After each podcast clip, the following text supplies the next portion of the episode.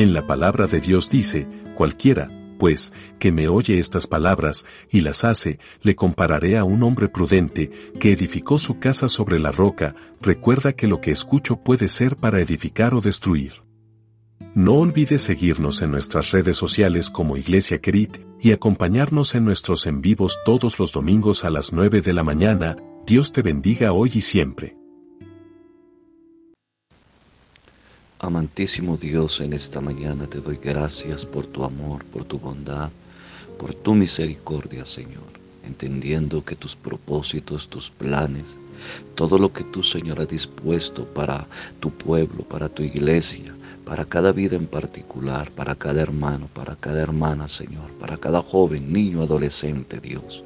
En este día, Padre, tu gracia, tu amor, tu bondad, está, Dios mío, Padre, dispuesta, Señor, para tu honra y tu gloria. Oh Rey soberano, en esta hora, Señor, queremos adorarte, queremos bendecirte, queremos decirte que tú eres Rey, que tú eres nuestro Señor, que tú eres nuestro Dios, nuestro pronto auxilio, Padre, que tú eres el Rey de Reyes y Señor de Señores. En esta mañana, Padre, quiero agradecerte, Padre, por cada uno de los oyentes. Quiero agradecerte por cada uno de aquellos que pasa por este medio, Dios mío, y escucha escucha esta reflexión diaria, Padre, esta semilla, esta palabra tuya que produce vida en el corazón de los que creen en esa palabra maravillosa que no es más sino que palabra tuya, la escritura, la Biblia que tú inspiraste con tu Santo Espíritu Dios para que nosotros hoy tengamos las directrices, tengamos Señor la normatividad, tengamos, Señor, el conducto, tengamos la forma de cómo podernos acercar y cómo tener esa vida que agrada a ti, Señor. Te doy gracias en esta mañana por tu iglesia querida. Te doy gracias, Señor, por cada uno de aquellos hermanos, Padre, que del norte, que del sur, que del oriente, que del occidente, Señor, tú, Señor, despiertas el querer y el hacer, Padre, para ser parte de tu iglesia. Te doy gracias en el nombre de Cristo Jesús, Señor nuestro amén y amén. Amada iglesia, Dios le bendiga, amado hermano que me escucha y amigo en esta mañana. Hoy es un día de bendición y de victoria.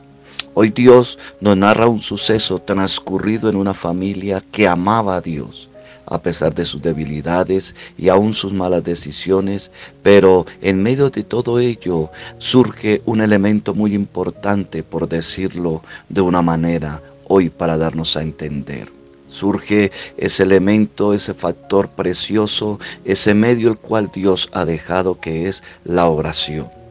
Miramos que la narración bíblica que le acabo de comentar, bajo el sacerdocio de Elí, este fue un sacerdocio que fue en decadencia hasta claudicar. Pero Dios ya tenía en su mente dar un nuevo sacerdocio para continuar con su propósito. Dios en su, soberanía, perdón, suscitó ciertos acontecimientos en la familia de Elcana. Por un lado, cerró la matriz de Ana y por otro lado dispuso que Penina provocara a Ana. Esto lo podemos ver en el primer libro de Samuel, capítulo 1. Esto obligó a Ana a orar, pidiendo que Dios le diera un hijo varón en el verso 8 del capítulo 1 de 1 Samuel dice, y el Cana su marido le dijo a Ana, ¿por qué lloras? ¿Por qué no comes? ¿Y por qué está afligido tu corazón? ¿No te soy mejor que diez hijos? Esta fue una respuesta del esposo de Ana, pero muchas veces las respuestas que nosotros damos o que quieren demostrar que nosotros somos lo suficiente, que somos lo que nosotros le amamos a esa persona, que somos más que suficiente, pero no nos damos cuenta que muchas veces lo que mostramos es lo insensible que somos, ya que Ana tenía una necesidad que el Cana no podía llenar, como cual era el deseo de ser madre. Muchas veces nuestras respuestas, nuestros deseos, aún creyendo que nosotros somos los que llenamos aquellos vacíos, no nos damos cuenta y nos volvemos indolentes y sabemos que nosotros no podemos colmar el deseo de ser lo que la madre de aquella, aquella mujer quería ser madre. Ella tenía una amargura de alma. Ella tenía una amargura tan arraigada en su corazón, pero sin embargo hizo lo correcto Ana tomó esos sentimientos y los llevó en oración a Dios. Y eran sentimientos amargos. Miremos lo siguiente, el corazón de su esposo estaba dividido. Ese era un sentimiento que atacaba a. Su casa en vez de ser un refugio era un lugar de juicios por su rival Penina. Su esperanza de ser madre había sido decepcionada tenía un sentimiento de amargura, por eso dice que su alma estaba en amargura. Pero sin embargo, Ana tomó la decisión correcta. Lloró, oró y entregó por completo su situación a Dios. Ella comienza su oración invocando a Jehová de los ejércitos, porque ella tenía en su corazón la idea que el Señor era todopoderoso de los ejércitos ya que ella sentía que sus situaciones la atacaban y que su rival era atacado, él atacaba por cuestión de no tener hijos. Y esto, por decirlo de alguna manera, obligó a Ana a pedir un hijo varón. Recordemos que Dios, el que da la vida, no le había concedido tener hijos. Eso lo podemos ver en el verso 5 del capítulo 1 de Primera de Samuel. Entonces, en otras palabras, Dios fue el que instó a Ana a hacer esta oración.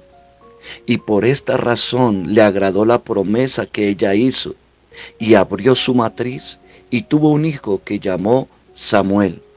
Podemos leerlo en el verso 10, 11 y 20 del capítulo 1 de Primera de Samuel. Miramos que Dios tiene el control, Él es soberano y Él permitió todas estas cosas porque tenía un plan y un propósito. Es difícil comprender el obrar de Dios en nuestras vidas hablando para nosotros hoy. Sí, amada iglesia, es difícil de comprender el obrar de Dios en nuestras vidas, en todo lo que transcurre en nuestro diario vivir. Incluso es imposible de entender las razones y las, dinámicas que detrás del plan de Dios hay para tu vida y para la mía y para la de sus escogidos. Pero puedo decirles que el Señor quiere obtener de usted y de mí es una oración y una, y una actitud dependiente de Él. ¿En qué? En obediencia, para cumplir su santificación y su salvación en nosotros. Eso es lo que el Señor quiere, amada iglesia, que nosotros tengamos esa oración íntima con Él. Él quiere que usted y yo dependamos absolutamente de Él por medio de la oración, comunicarnos con Él. Bendiciones.